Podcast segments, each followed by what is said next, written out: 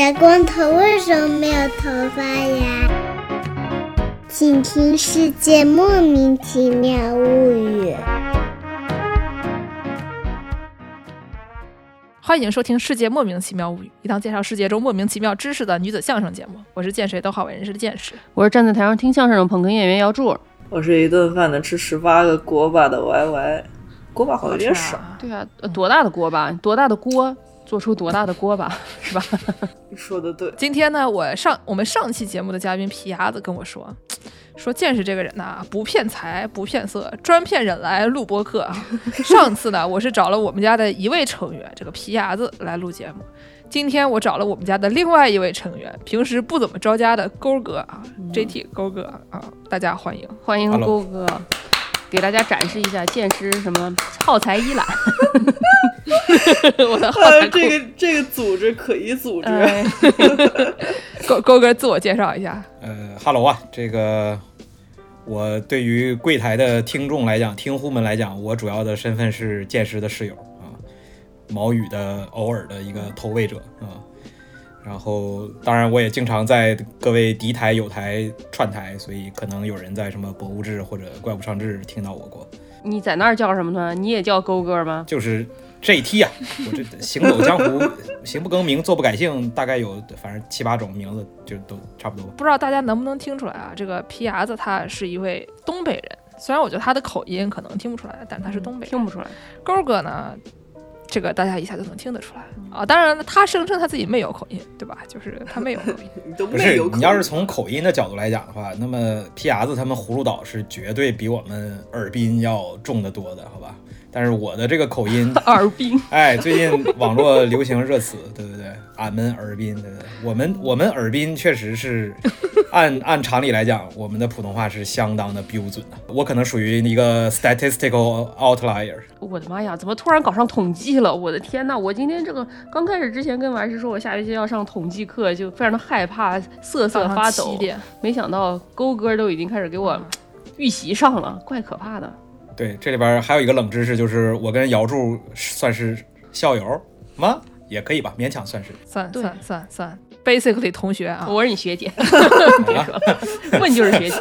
好的，好的。好，下面我们就说说这期节目说什么认啊？亲大会差不多得了。主要就是因为我没有没有题材了啊，怎么说呢？就是我们我们节目又要开天窗了，因为我下周要出去玩儿，哎，然后呢，我就开始在网上这个 shopping 股购买一些这个滑雪的装备。当然，我其实有滑雪的装备，是跟我一起去的人要要要购买滑雪的装备。去哪儿滑雪呀？先说一说。去新泻、尼嘎达哦，跟那个什么哈库巴那些什么就是白马那些非常热门的地方相比，它稍微便宜一点，而且我没有去过，所以就试试看吧。嗯，大家见师要去滑雪了，完师有什么话可说吗？哎，我怎么像个 MC 一样，像是那个有请当事人，对吧？法制现场是不是？哎，这个歪律师有什么想说的呀？见师说他又要去滑雪了。我这个 PTSD 就上来了，我跟你说，啊，公司啊，公司啊，我只有一句话要说。作为一个过来人啊，我要给一些和剑师一起出去的小伙伴一些过来人的建议。这个注意生命安全，戴好头盔啊！剑师说什么话不要信。我干嘛了？我已经忘记了。大家快来快来声讨我一下！哎，王律师，你给我们讲一讲，你不要害怕哦，你好好讲一讲，你当时发生了什么呢？我我这个当年啊，虽然就是现在好像听上去我其实是一个还挺热爱滑雪的和一个就是怎么说呢，不太怕这种摔的这么一个人啊，但是当年啊。我第一次滑雪就是在这个我某位芝加哥友人啊，在来明州看我的这个情况下啊，然后就跟我说啊，滑雪啊，当时还是一个双板滑雪，说滑雪是一项很简单的运动，你只要上 YouTube 学一学你就知道了。然后当时呢，还有另外一位友人在旁边撺掇啊，就是一副啊，这个很简单的，你这个下缆车都不用害怕的。啊、我这个当时也是啊，很无知啊，然后就被带上了一个好像是蓝道哦，下缆车，我想起来了。啊，这个你这个跟我一个从来都没有滑过雪的人说啊，这个很简单的，上 YouTube 学一学就会了啊，然后就像游泳一样无知的我带上了，就把无知的我带上了蓝道。然后人这，然后人就不见了。这叫惯性，听说过重力吗？啊，这个这个人就不见了。然后我我当时啊，就是也是哎，也幸好无知吧，然后就颤颤悠悠的啊，打算相信人的鬼话，这个是一个很很容易的事情。然后我就滑了起来，滑了起来，然后我就发现呢，嗯，好像这个有时有一点什么不太对的地方啊，然后我就放，我也就放弃了滑这么一项行行动啊，就是走着走着，然后被一个。被一个骑着这个雪地摩托的场地救援大叔 告诫说啊，你这个不能不戴头盔啊，这个是一个很危险的一个行为啊。然后后来我发现，嗯，确实，嗯，好像有什么地方不太对啊，这个是一个蓝道，而且我好像控制不住我自己，然后我就也就放弃了。喂，最简单的不是蓝道吗？朋友们，你们看一看这个，你们看一看，哎呀。这个芝加哥有人是谁啊？你们也就意识到了，朋友们也也发现了，对不对？剑士还对戴头盔这个事儿是怎么说来着的？就是大家如果有这么一位友人，在你还没有滑雪的、还没有从来没有滑过雪的情况下，跟你说这个滑雪是一个上 YouTube 学一学啊就懂得就可以的这个行为，而且。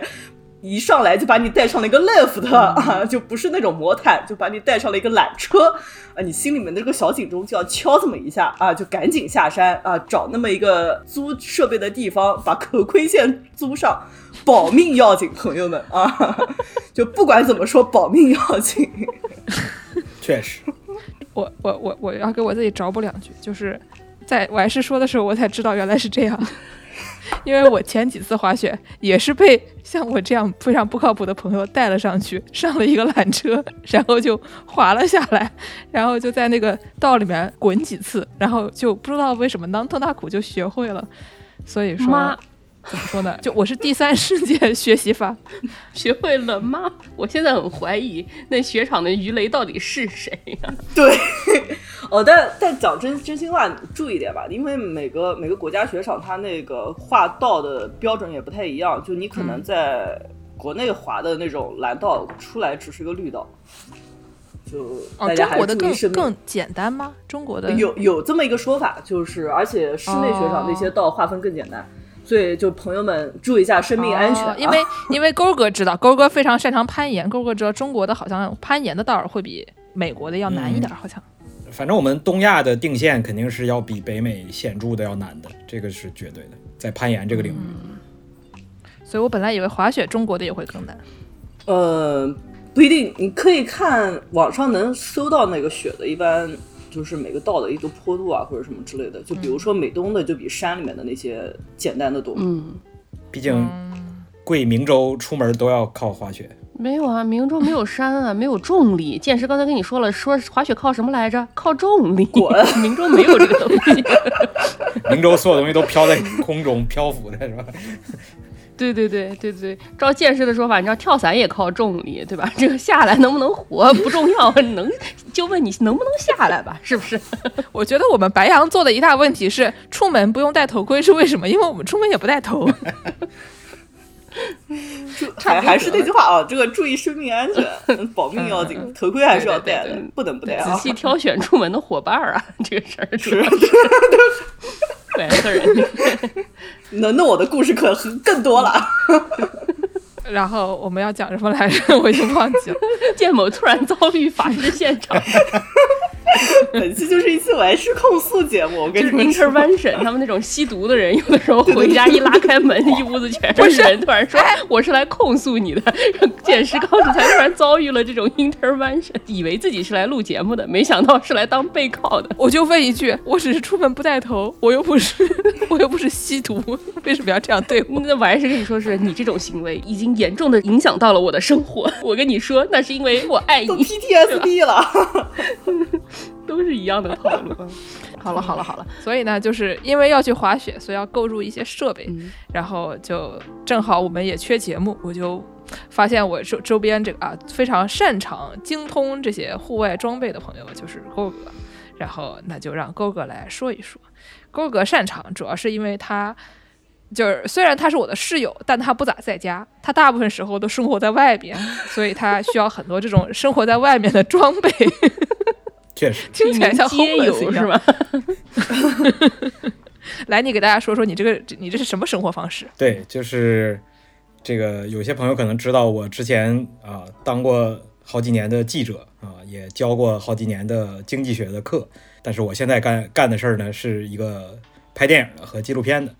所以这个工作呢，我发现就是干了几年之后呢，我发现它和户外啊、徒步啊、然后露营啊这些呃运动的这个共性是非常强的啊。就 basically 就是你如果是一个剧组的工作者，那么你跟一个户外徒步的人的这个需求是高度一致的。皆有。对对对啊，然后 对，所以就是说，如果你在比如说呃美国的对吧，全世界的这个影视的基地啊，洛杉矶，你从事一份影视行业的工作，然后你不幸失业了，对吧？那么你的所有的装备和技能就原地的在洛杉矶的当趟啊，在街上就使用了起来，然后就对，那你绝对比其他的那些老哥们活得更长久。啊！直到警察过来把你压死。真的吗？你是有机关枪还是怎么着？人来抢的时候，你能建起什么围栏吗？还是怎么着？人来抢我的时候，我的这个膝盖比别人跪的都呃角度都优雅，对，一看就特别的熟练。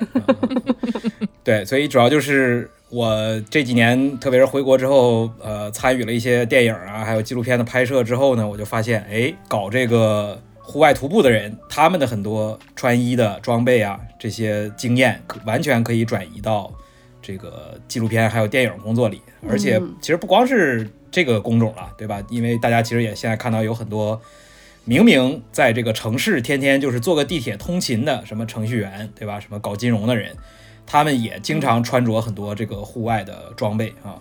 所以，就是借这个机会来跟大家聊一聊。这个事儿好嘞，差不多就是这样。我家呢，经常收到一些奇怪的包裹啊。嗯，每次呢，我一看上面写一些什么雪峰，我想，哎呀，这个东西看起来非常的。打开来一看，一个什么在室外冲咖啡的东西，就是那种可以折叠的，能在外面冲咖啡的东西。我一看说，这个东西要它有什么用呢？然后又一看是寄给勾哥的，是能折叠成什么样啊？咱能拆成一片一片的啊？它不是个圆的吗？呃，它它那个冲咖啡的是四面的。要不我去给你们拿过来？咱们是一个音频节目，就是它它可以拆成四个片儿啊。然后呢，我就想说，一个冲咖啡的，对吧？你折叠有有那么大必要吗？这个东西是不是有一个消费主义陷阱呢？然后一看又是勾哥的，好像也有一定的道理，毕竟人家是街友，对。勾也念作接，对吧？就是街友，接哥。你们这是你们南京话的某种方言吗？就是打牌的时候那个街，对吧？南京人会管它叫接，是是管这一叫。我们也这么说，勾嘛。对，你们管圈叫皮蛋嘛？对对对。这个我也，我作为这个精神南京人，我也是很很熟悉南京话。对，呃。呃，刚才剑师说的就是那个在户外冲咖啡、手冲咖啡的相关的这个器具，的确是我买的比较早的这个徒步露营的器具。呃，主要原因就是因为它不是非得在户外用，对吧？因为你在屋里，在这个客厅突然支起一个帐篷啊，然后 打地钉，对吧？那么你的地板就遭受了 permanently damage。就不太好修。这个事情我也要必须得替他说一句啊，就是他这个东西在我们家用是真的能用上的，因为最开始的时候我们这个房子基本上就是家徒四壁那个叙利亚风格，然后那个院子呢就是外面那个围墙它跟有跟没有没有什么区别，就是插了几根柱子，所以说呢我们当时就在那个院子里面露营，对吧？就是摊一个桌子在外面手冲咖啡，也别有一番风味。毕竟我们住在一个荒郊野地里，嗯，就是这个钉子地钉也是能打进去的，硬要打也是能打进去的，对吧？硬要打哪里都能打进去，对吧？好的。对，所以，对，所以我就买了一些这个可以在户外冲咖啡的，比如这个呃钛杯啊，就是这个轻便的小杯子啊。哦。这个雪峰的这一款啊，非常好啊。啊，拿得出来。也有很多平替，给大家展示一下。然后这个刚才刚才剑师说的那个可以拆卸的是什么呢？它是四片铁。嗯，把它们组合在一起之后呢，就变成了你冲咖啡的那个滤纸的那个滤杯。哦，成一个金字塔的形状，倒过来金字塔的形状。没错，但是它不是金字塔那种嘣儿嘣儿溜直的啊，那样的话你这个 它是一个倒着的三角锥形，那也有点困难，所以它是有一定的弧度的，所以它稍微有一点点那种圆润的感觉啊。再就是那个是呃磨咖啡豆的那个磨吧，对吧？那这个磨呢？呃，大部分情况下，咱们买来家里用的，它那个它那个手柄是支棱出去的，支棱八翘的，对吧？这是东北话，对对对对。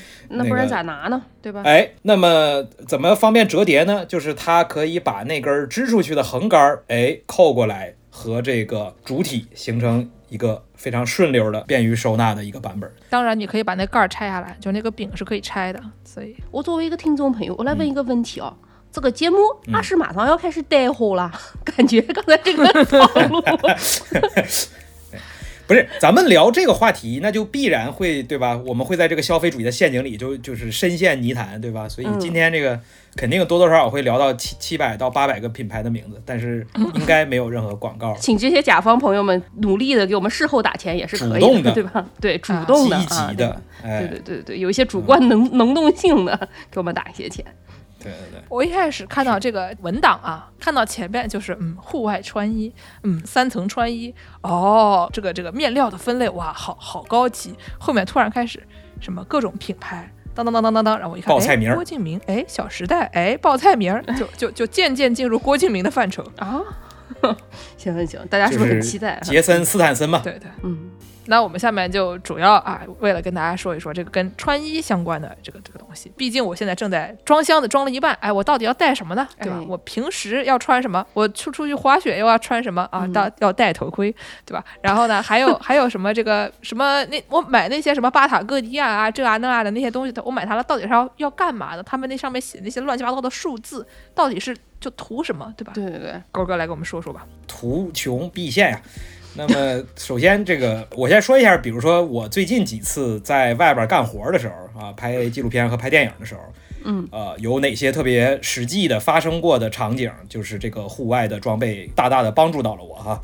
哦好，比如说这个，哎，这个去年的冬天啊，当时我在这个北京，我们当时有一个电影呢，它有有一个晚上的外景的夜戏啊，是在这个北京的周围的一个山里边，在那个门头沟那边，所以你们可以想象对吧？就是北京的十一二月份的对吧？冬天的山里的那个温度，还还得是晚上啊，是非常的冷的，而且山里边也风也很大嘛，对吧？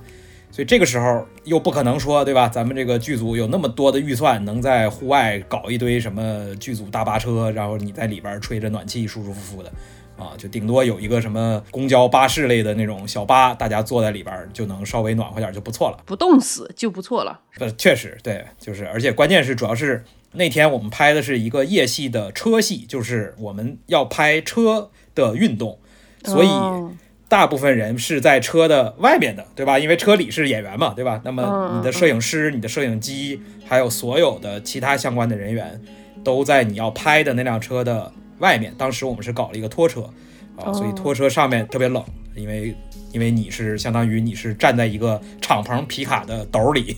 那天那个晚上我们拍那场戏的时候，就是我早就知道那天晚上会有这么非常冷的这么一场戏，所以我就提前做好了准备，就是把我所有能叠穿的衣服和呃相关的都 都叠上了，然后包括尤其是一些什么手套啊、什么帽子呀、这些东西，然后就是熬了一晚上，第二天凌晨三四点我们往回撤啊、所以。像这种场合，对吧？可想而知，当然是绝大多数的朋友在一生中绝大多数的时候不太会遇到的，对吧？你见过凌晨四点的老北京门头沟吗？啊，科比都没见过，对吧？科比现在更见不着，所以今日地狱。所以像这种场合，对吧？你就可以想象这个保暖那是特别重要的。那听起来准备的非常好，对吧？你这是在干这个工作之前你就对这些特别熟悉，所以我都是准备的好好的去嘛？还是一开始也是受过社会的毒打的，受过受过街的毒打呢？穿着裙子就去了，光着大腿儿冻出老寒女腿。装只有零次和，呃，还好，我还如果非要说毒打的话，有一次没有那么毒，但是也约等于被打，就是有一次我们在沙漠里拍摄啊。嗯，这个沙漠的特点大家知道对吧？首先就是那个有雷之神兽是吧？是是雷神殿啊所在的位置。那么，哎，你要你要准备一些那个雷的果子。啊，第二就是这个《荒野之息》和《王国之泪》，呃，特别忠实的反映了现实生活中的一件事儿，就是沙漠里的温差特别大，对吧？哦白天你要穿那个，它特别热，所以白天你要穿那种特别透气的凉快的衣服，但是晚上呢又特别冷，所以你就要立刻开始吃什么辣椒果实啊。嗯那么这件事儿在现实生活中确实是这样 椒果。对，在沙漠里什么进城得穿女装啊，这些都是真的，都是真的。确实确实。对，是对，所以那次我们在沙漠里拍摄，我就穿着女装去了之后呢，啊，然后我就发现一个很大的问题，就是我当时带的是一条牛仔裤啊，嗯那么牛仔裤大家知道对吧？牛仔裤本质上它的这个面料是棉，对吧？哎牛牛仔的那个那个布，哎，它嗯本质上是是一片棉布，而棉的这个主要的一个问题啊，就是天然的这个棉花的一个主要的问题啊。它的优点是便宜，最大的问题就是它一旦湿了的话，就会非常的难受，哦，因为它就是它湿了之后不保暖，嗯而且它湿了之后它很难很快的速干。嗯啊，所以那一次我穿那个牛仔裤进沙漠，确实是有一定的问题啊，并且还有一个问题就是，呃，那次我在沙漠里没有带面罩类的东西，就是我的口罩啊，或者是类似这种把脸挡住的东西，还有灰啊，有这个风啊，有风沙的问题啊，你是风儿，我是沙呀，缠缠绵绵到天涯呀，对吧？所以就是这些问题啊，这就是算是一个毒打的例子。然后除了刚才我说在这个北京冬天的这个保暖很重要哈，具体怎么保暖，咱一会儿可以详细再说。嗯，还有一个例子就是前段时间吧，我不是那个刚离家一个多月去这个江苏的不知道去哪儿了呃，贵一天天的不着家，每次见到他都说哎呀：“毕竟，好久没见，你你孩子都长大了。是对，又长高了呀毛雨都都对毛雨每次都有一些新的变化啊。给点抚养费就得了，拉倒吧，”对吧？大过年的，礼来了就行，还带什么人呀？还是那句话啊，我每次都会给毛雨带一些狗狗粮啊。嗯，所以然后我就去这个拍电影嘛，然后这个前段时间这个贵江苏竟然下了很大的雪，你们还记得对吧？哦，知道，这个嗯南京也下雪了，哪儿都下雪了，对不对？哎，那么这个那天呢，就是整个剧组呢，只有我和我另外的一个好朋友啊，我们当时穿的这个最外层的一壳是能够比较好的防水的，所以在整个那天下大雪的时候，我们是可以腾出双手去干所有的活儿的，而不需要什么打个雨伞呐、披个雨衣啊，或者是 whatever 啊。现在回想起来呢，导致那天我们干的活儿比别人多很多，确实是亏了啊！以后还是不要这样。对以后还是左手打一把伞，右手打一把伞，是吗？对对，这样的话就我就可以指挥别人干活儿啊。卡着手在那儿站着，对，那你说说这个这个具体怎么穿的才能才能暖和啊？我经常发现一些朋友们啊，他们穿衣服的方式呢，就是有的人跟我说他夏天特别怕热，冬天特别怕冷。我一看他的 closet，我就说你夏天给我穿一个的确凉，对吧？就是那种特别就就那种塑料布，但是它那个塑料布呢，它像雨衣一样，它不透气的。哎，然后就你出点汗，它就粘在身上啊，嗯你你哒哒的，反正挺恶心的。然后呢，他夏天穿个什么？夏天穿个 T 恤，外面套一个那种就是针织棉布针织衫，就是那种 V 领开衫，嗯然后在外面再穿一个那种什么，有点像是那个寿司师傅切鱼那样的那种外套，就是袖子底下虎虎穿风。我就问一句说，你不是怕冷怕热啊？你是智力水平稍微有一些欠缺啊，哥。我听这个描述，这个装这个装扮是不是像某一位朋友啊？这个勾哥的最近的这个对吧？好基友，对啊，听着很熟悉啊，这个我们就不往外说他是谁了啊，就不点名说是茄子了，对吧？哎这个事儿啊就何必呢？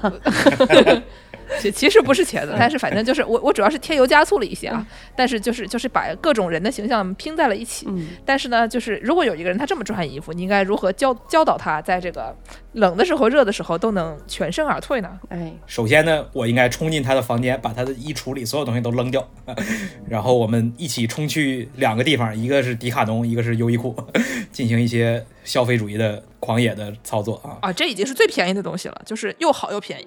确实啊、不能再便宜了。就是我不知道大家有没有思考过一个问题，就是本质上你身上穿的衣服，就是服装这个东西到底是什么？就是跟玩游戏是一样的，对吧？就是我们在游戏里穿衣服，是因为它给我们增加很多属性啊，叠了很多 buff 啊。但现实生活中其实也是这样的，就是有很多的这个啊属性呢，我们是通过这个穿衣服来造成的。你比如说刚才说到这个下雨和下雪啊，那么你如果穿对的衣服，你对这个水元素的、风元素的这些魔法的抗性就会提高。然后这个保暖的问题就是，对吧？你对这种冰魔法的啊、寒冰魔法的抗性也会提高啊。但是呢，如果夏天特别热啊，你就穿一些很透气的、很速干的、很排汗的衣服呢，那么你就对这个火火焰的伤害就会降低，对吧？等等啊，以此类推。所以本质上啊，这个穿衣服对吧，就是跟玩游戏是一样的啊。我们就是有有很多这个词条啊，可以这个列在我们的衣服旁边儿，然后。而且它都有一堆，就跟游戏一样，有一堆数字啊，都是这个我们一会儿可以聊到的。我们今天主要聊的就是这些功能性的东西啊，咱就不聊那些就是什么啊美观对吧啊，然后什么这个呃品牌啊奢侈品等等，对，这跟咱今天聊的就没什么太大关系了。嗯，当然这个话题最近这几年也很火，所以其实很多朋友应该就是哎听户一上网一搜就发现什么啊三层穿衣。对吧？还有什么叠穿，就这些，大家天天也都都都都聊这些事儿啊。那这个简单说一下嘛，这个三层就是哪三层呢？就是最贴身的这一层。然后中间的一层和最外边的一层，就是里层、中层和外层。对，你看这就说了等于没说啊！而且就是这个话题，我们东北人是特别有发言权的，对吧？我们小时候就是最里边秋裤，完了外边棉毛裤啊，棉裤，完了最外边还有一个外裤，对吧？衣服也是里三层外三层的啊。这个当然这个层是挺多，但是不一定很科学啊。真正科学的情况下呢，你不需要穿特别厚，但是效果还挺好。不科学吗？我特别爱看那种东北人穿什么的那种视频，哗哗哗一给你。一顿一顿操作猛如虎，掏出八条大棉裤，我跟你说，特别喜欢看这种东西。是对，完了你你穿穿完这些衣服之后，你的两条腿是没有办法并在一起的。对，就你就你就变成一个活体的米其林的那个小人儿，你就你就哎，就打不了弯儿是吧？就我想，我小时候有一次，我妈给我穿成这样，然后她把我放在自行车后面，不小心我就从自行车后面掉下来了。然后掉下来，我自己没有发现我从自行车后面掉下来，就觉得哎，天怎么转到了上面来？怎么我怎么看到了天？但因为实在穿太厚，我既爬不起来，又没感觉到疼，感觉像上次勾哥收到了一个包裹，然后就顺丰给他把那些锅碗瓢盆打包成，就感觉像僵尸一样。对对对对对对，你这叫过度包装。我掉下来，我也没发现我掉下来，我妈也没发现我掉下来，我也没喊路人跟我妈说，哎，小孩掉的了，才发现。说这事儿。对，OK，然后就是这个三层啊，它这每一层有不同的任务要达成哈。咱们这个最贴身的这一层，它其实最核心的一个任务，其实是把你的贴身的汗给它给它排出去。汗，对吧？它是液体，它是最冷的啊，因为它在这个对吧？它在这个变气儿的过程中，就会带走你的很多热量嘛。你穿的暖和了，就一定得出汗是吗？你看，这就是一个很好的问题啊。这个有的时候。你穿的很多，但你不出汗，对吧？有的时候你还没没穿太多，你就会出汗，为什么呢？因为很多时候你是在动态的，对吧？你的人是动态的，你是在你在运动，或者是干干活，对吧？干农活啊，在后院翻地啊，在后院修那个篱笆墙，对吧？等等，没有一件是他健身常干的事儿。对对对，我我都在我都在那个楼上端着我的钛杯，喝着我的手磨咖啡，看着他干这个活儿。然后见人叫他下来干活，他就说：“哎，左手打伞，右手也打伞呢，干不了，干不了。”真是你若打伞，便是晴天呀！你一旦运动起来，你身上就会出汗。那么这个时候，如果你放纵这个汗在你的身上，不仅黏糊难受，而且关键是它会特别的冷。所以贴身的这一层就得赶紧把你身上的汗往外排出去。啊，所以这是贴身层最主要的任务。那中间这一层呢，它其实最核心任务才是保暖，就是暖和，其实是靠中间的这一层。然后中间这一层其实，呃，很多时候它也得要负责有一点透气嘛，对吧？因为你你贴身那一层刚把汗排出去，那你中间这一层也得把这个气儿稍微的，对吧？让它能够呼吸一点，不然的话憋憋死了。那然后最外的这一层呢，它主要的任务就是负责，对吧？防风啊，防水啊，啊，防防晒啊，啊，包括有的时候。呃，你如果你工作的场合是一些这个类似明尼苏达和这个卡尔加里的地方，对吧？那你可能会有很多树杈子呀、冰溜子呀、呃傻狍子呀、啊熊瞎子呀，对吧？那么这个时候，这个时候你的最外层穿什么也没什么太大用了，对吧？人家过来一巴掌，你应该也就倒了。三层主要是有各有各的任务，当然了，这个穿三层不代表说咱就穿三件儿，对吧？这个最里、最中、最外就三件儿，不是这样。就是你贴身层一般不太会穿好几件，对吧？就贴身就一层就差不多了。但是这个中间层其实是可以穿个两三件，有的时候都是 OK 的啊。比如说这个最常见的一个呃一个组合就是穿一个比如抓绒啊，完了在外边再套一个薄的羽绒的马甲或者羽绒的内胆，最外层再套一个硬壳的冲锋衣之类的啊。所以中层一般是可以多穿个一两件的，这个是没啥问题。呃，最外层一般也不会穿超过一件。我给大家举个例子啊，就是我们平时大概就是在上海这个地方，经常就是冬天真的是很暖和。上海的冬天就是平均气温，我觉得都是零上，这个一般可能常见都是什么四到十二度。就是一个那种基本上就是春天，对吧？所以说呢，我一般在这样的地方，我穿的衣服经常就是里层是一个那种优衣库那个 T Tech 的短袖，然后呢，这个短袖基本上就是符合它这种排汗，然后就是凉快的这这样的一个功能。然后呢，外边呢，我看它是这个负二到二，还是这个八到十四啊？来来判断，有就如果它是这个暖和一点的八到十四，然后还出太阳，那我中间就可能就穿一个那种就是长袖薄薄的抓绒 T 恤就结束了。就或者说我可能穿一个那种就是长袖 T 恤，外面套一个什么那种毛背心儿，为了美观就结束了。然后外边可能就穿一皮夹克，这个基本上就是我过冬就是穿一个皮夹克结束了，没有什么别的东西。然后呢，它如果是一个比较冷的，什么零前段时间突然一下子零下了啊，零下好几度，零下七八度，对吧？就是这个这个小风一吹，嗖嗖的，还是挺冷的。这种时候呢，就是里边我可能就是里边我一般还是穿那个优衣库的那个短袖，但是你可以换一个其他的就是稍微厚一点的。中间呢，我可能就会穿一个就是抓绒加一层毛衣，主要它的这个目的是为了让它有足够多的这个空气夹层嘛。所以说你穿羽绒也可以。然后最外边就得有一个挡风的皮，其实皮夹克挺有用的，对吧？毕竟它是别的生物身上扒下来的，就这个东西就，嗯，但是呢，你可能需就是如果很冷的话，你可能需要一个那种类似于滑雪服那样的东西，就是外面是个皮，然后里面稍微带一些这个隔温的东西，基本上就挺好的了。但是冷的天，其实最重要的不是说你要这个层它本身有多大的功能，主要是你不能有这个短板。就是你要是什么零下二十度的时候，你但凡说这个脸没围住，对吧？或者说你这个脑袋，你头上戴一个棉帽子，或者说你这个手上你那个戴了一个那种你姥姥织的手套，然后它那个风一吹，就是食指就能感受到，或者说你这个袜子穿了一个什么特别薄的袜子，然后这个鞋也不够厚，你但凡有一个短板，你就冻死了。但是呢，如果你所有东西都能包住，那你就比较暖和。防风是一个很重要的，因为你这个有一个体感温度和一个气温的这么一个差别。这个气温它它不低，但是这个风一吹，这个体感温度就不知道能下到哪里去了。芝加哥人都知道，我现在就在多伦多，就在刮大风，这个气温零下八度，体感温度零下十七度，差得真远。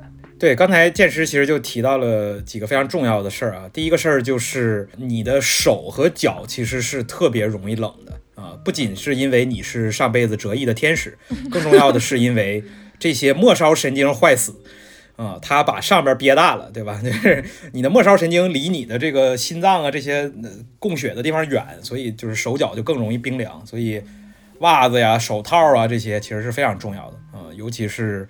你冬天如果去东北啊，或者是更冷的地方，对。再一个，刚才剑师提到一个事儿，就是那个空气的这个部分。其实我们所谓的保暖，靠衣服去保暖啊，它保的其实是空气，空气是最暖和的。你人是一个三十七度左右的一个玩意儿嘛，对吧？那么你如果你身边的这个贴着你身体的这个空气啊，都能维持在一个二十多度、三十多度左右的一个水准的话，那你肯定是不可能冷的嘛。嗯。所以羽绒服为什么这么保暖？就是因为羽绒它这个材料，它就是特别能够把空气哎给抓在它的附近，然后保证这个空气是能够维持住一个温度的。所以很多时候有一个误区就是啊，我羽绒服里要穿的很厚，或者是整个人就像那个小时候那种摇柱从那个自行车掉下来那种状态。就是你如果穿的衣服特别多，穿成个球的样子的话，反而它的保暖效果不一定好。因为你的衣服的层与层之间是没有空气的，无气可保，这个暖其实是就是没地儿没地儿去的啊。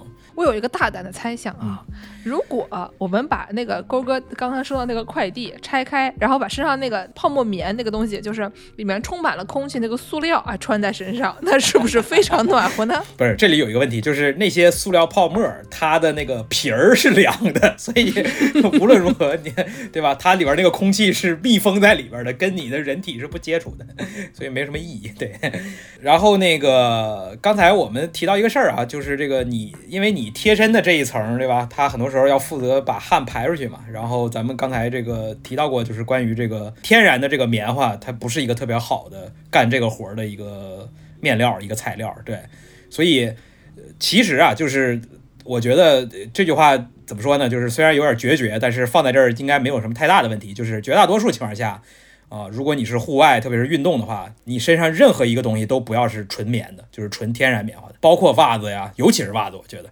因为所有这些你身上会出汗的地方，这个棉花就会迅速的吸收你的汗，然后就维持在一个湿漉漉的、黏哒哒的、冷飕飕的状态，呼在你身上，然后你就打出了。Good game，纯棉的一大好处是它便宜，而且适合往上面加那些各种花儿，所以就是那种呃怎么说，一般卖大概几十块钱一件的 T 恤都是纯棉的。前两天我还跟勾哥讨论说，这个棉真的一无是处吗？后来我们发现，就是这玩意儿它就是主要是为了美观，就是你经常想每天想换着穿，而且这个衣服你希望它洗洗就烂了，这样我可以换新的，那它可能你就买买纯棉。不然的话，你买那些我们最喜欢的这些塑料材质，你可能这辈子就穿它了。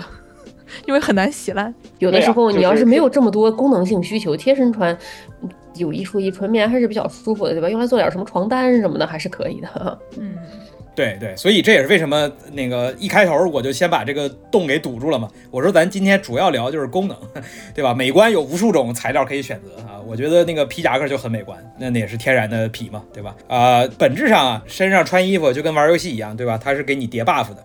那不同的面料就直接决定了它叠的是什么样的 buff，嗯啊，然后有一些这个大家都很熟悉的天然的这个自然界的面料，对吧？棉呀、麻呀、丝啊，对吧？皮毛啊等等这些绒啊，这些都是绝大多数的这些天然面料，你会发现它在这个户外的用品啊、户外的运动里边是基本上很少用到的。主要原因就是我们之前也说过，对吧？就是这些天然面料它其实在这些功能的叠 buff 的方面，它们。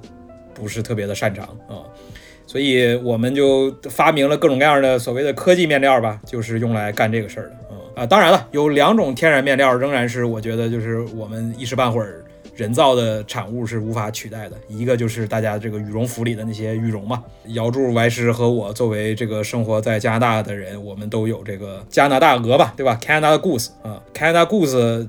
这几年也很火啊，那它这个里边的那个绒就是所谓的鹅绒嘛，鸭绒，鹅绒，鸭绒，鸭绒。它虽然叫加拿大鹅，但它是鸭绒。没错，对，就是为什么呢？因为其实鹅绒和鸭绒的保暖的效果没有什么太大区别啊，就是好那么一丢丢。但是主要的，它鹅绒主要比鸭绒好在哪儿？好在它味儿没有那么臭。主要的区别是鹅绒带有一丝的这个报仇的心理在里面，你穿着它爽，对不对？这个眼镜蛇鸡给我穿身上，叫你啊，拧我，是不是？现在看看是谁穿谁，是不是？对，所以那张图就是那个一个大鹅在追着你说，你身上穿啥？你身上穿啥？对吧？你给我脱下来看看。这时候，如果你穿的是加拿大鹅，你就可以非常淡定的说，哦，我穿的是鸭绒，对吧？然后他就哦，然后他就走了。嗯，对啊，所以羽绒肯定是一个天然面料的，或者说天然的这个材质里边，我们还是会经常用到的哈。然后再一个就是，呃，羊毛，特别是一个非常具体的 specific 的一种羊毛，就是美利诺羊毛。这个也是算是很火的，这些年比较火的一种面料和一种材质吧。嗯，它是一种绵羊，哦，长得像那个《疯狂动物园》里面的那个就是贩毒的那那群羊。怎么又贩毒了呀？就今天就跟这事儿过不去了是吧？我不就上一次今日说法不就出门没带头吗？哎，怎么又说我贩贩毒了啊？现实突然破防了。我有一个朋友他汗流浃背了，都是因为今天没有穿这个杯子 layer，汗流浃背了。这一定是这样，没有，我就刚刚把这塑料穿上身了，就是。这个问题，对，汗没有排出去啊。对对对对，啊，这个美利诺羊毛这两年呃，用这个小红书常用的词儿叫什么？风特别大，是不是？就是形容这个事情很火啊。对对对，风特别大。哎，风很大。对，这个这个面料风很大的主要原因就是。呃，首先呢，这个美利诺羊毛呢，呃，百分之百的纯用美利诺羊毛做出来的衣服呢，它这个神奇的就是它在冷的时候暖，它在暖的时候冷，适合那种温差特别大的地方，恒温恒湿啊，这是啊，它基本上它的原理就是，比如说那个白天挺热的时候，那个时候呢，它的那个透气的那个速干的那个性能就体现出来了，然后但是在比如说那个太阳下山之后偏冷的时候，晚上的时候呢。它又能比较好的保暖，所以就是哎，确实有其过人之处啊，过洋之处。就像这个这个 C 罗呀，还有这个梅西呀，哎，就擅长过人啊。我不是跟宇宙结上婚了吗？这是。你们请我来不就是图这个吗？谁要正经听我讲户外用品，不就是听我讲谐音梗吗？真是。呃，还有一个就是户外人特别喜欢用这个美利诺羊毛衣服的原因是，据说啊，因为我没有用这种材质的衣服，那个就是消耗没有那么疯狂。据说就是你，比如说你连穿这个七天八天去那种重装徒步，在山里边啊七八天的，一直穿着都不脱的那种，它仍然不臭。哎，羊毛确实不太容易臭。就你穿羊毛袜子，就是你穿一个那种棉和就是其他的那种什么 polyester 织的那些棉混纺的袜子，然后就很容易臭。但如果你穿羊毛袜子，明明就是挺热的，对吧？你汗也出了，但是你脱下来就不觉得它特别臭。作为一个脚很臭的人，我深有体会。嗯，今年我知道我还是买了两双羊毛袜子。哦，还是你不然回头脱下来我闻闻，我试试。不是，哎呀，哎呀，哎呀，哎，我们这个 CP 是这么磕的吗？Too much！我的天，我 base layer 也买了那个，就是喜爱的 Smart Wool 的那个品牌。哎，我刚要说是不是 Smart Wool 啊？我滑雪袜都是买的他家的，就还有 hiking 的袜子，就挺好的，喜爱。这个东西反正国内确实有一些平替了，嗯，而且就是本质上它就是羊毛嘛，所以也没什么特别稀奇的，所以平替的质量也都还挺好的。啊，羊毛袜确实也是非常值得拥有的。对，当然那个纯羊毛的衣服和袜子呢，它就是洗起来稍微得讲究点嘛，对吧？你不能理论上是不能烘干的。我问问啊，就虽然我买了，但这玩意儿我还没穿过。羊毛给我一种总有一种感觉，最大的问题是它贴身穿它扎。哎。对，它有一个参数，就是形容这个羊毛扎不扎的这个有一个参数，所以取决于你买的贵不贵啊。其实说白了就是它的那个羊毛的直径，它那个纤维啊是多细。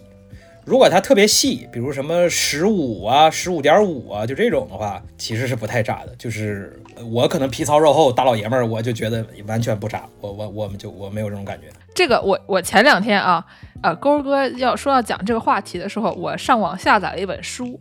哦，关于这个什么就是面料科技的，发给了勾哥。勾哥一看说：“我操，这东西你自己看，我不看，我不看。”然后连连摇头。叫做 Materials and Technology for Sportswear and Performance Apparel，专门就是讲说那种运动型的衣服和他们的表现，然后和它这个这些就是材质之间的关系的。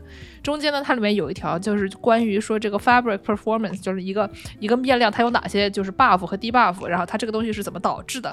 它主要分三层，一个是说你这个纤维是什么。比如说羊毛是一种纤维，然后呢，或者什么 polyester，对，我们刚才讲的那种那个涤纶啊、腈纶啊这些各种纶，对吧？就是那些塑料，它们是是纤维。然后呢，还有一些可能其他的就不同的材料。然后呢，它有一个叫做 yarn formation 的，就是这个纺纱是怎么纺的。然后呢，就是说你的羊毛，如果你是那种冰岛姥姥织的那种，就贼粗的那个羊毛，那个东西呢，它可能是很扎。那个的 yarn formation 应该就是它它的线应该是织的。比较粗，然后它这个东西它就是，比如说它会选择说这个就是多少支，有的时候什么埃及棉多少多少支有多重什么的那个东西算的。然后呢，还有这一条线的它的这个 density 它有多厚，它织织的有多紧。然后还有说它是怎么扭的，什么什么 yarn twist 有多少。然后呢，接下来还有这个 fabric structure，就是说那个你有了材料，然后先把它们纺成线。